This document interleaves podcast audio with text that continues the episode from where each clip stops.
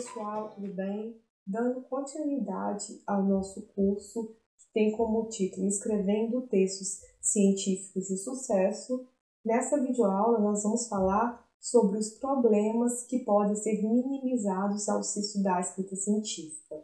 Na videoaula anterior, a gente falou muito sobre ciclo de rejeição e como que esse ciclo de rejeição pode gerar conflito nas relações, pode gerar muito estresse e pode gerar um atraso no processo científico.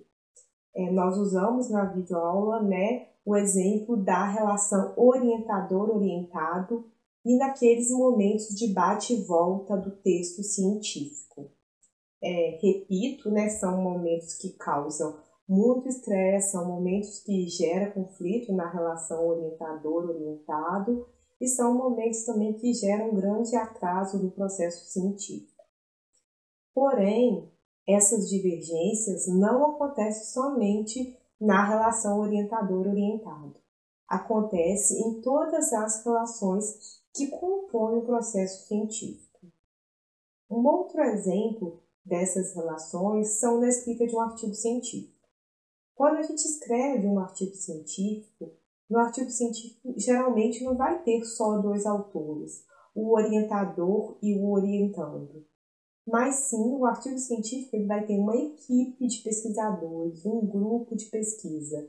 E aí achar um texto que seja adequado, que agrade a esse grupo de pesquisa, acaba sendo uma tarefa árdua, acaba sendo uma tarefa que gera muito atraso no processo científico.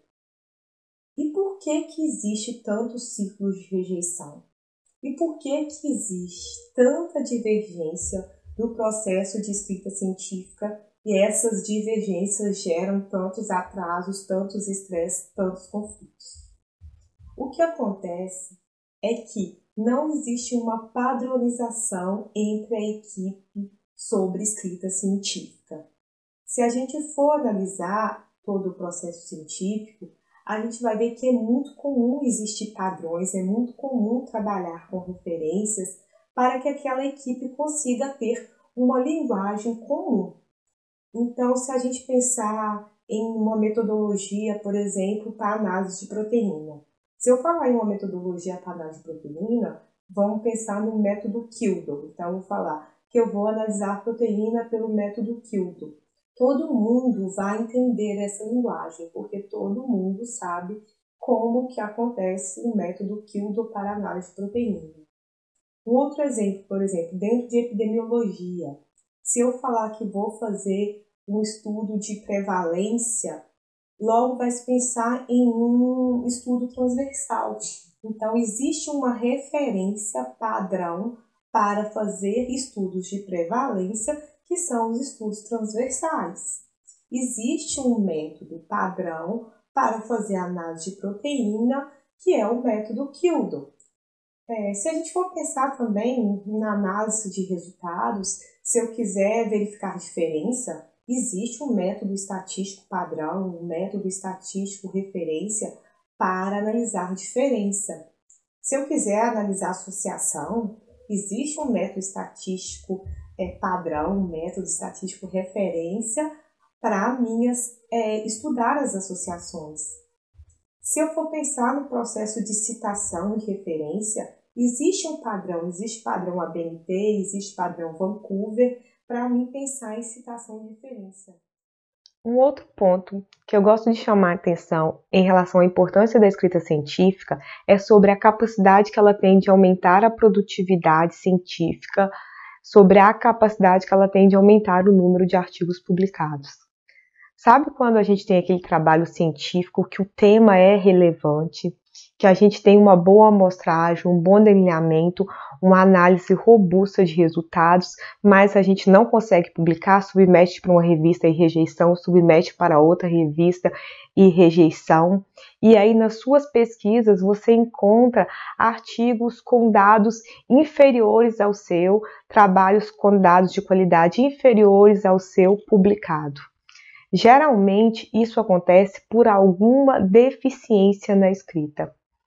A escrita é uma forma de comunicação Então não adianta você saber que seus dados são bons, não adianta você saber que o seu tema é de relevância, não adianta você saber que sua amostra é significativa, não adianta você saber que aquele delineamento atende à sua metodologia, se você não usar a escrita para convencer o leitor da qualidade desses dados.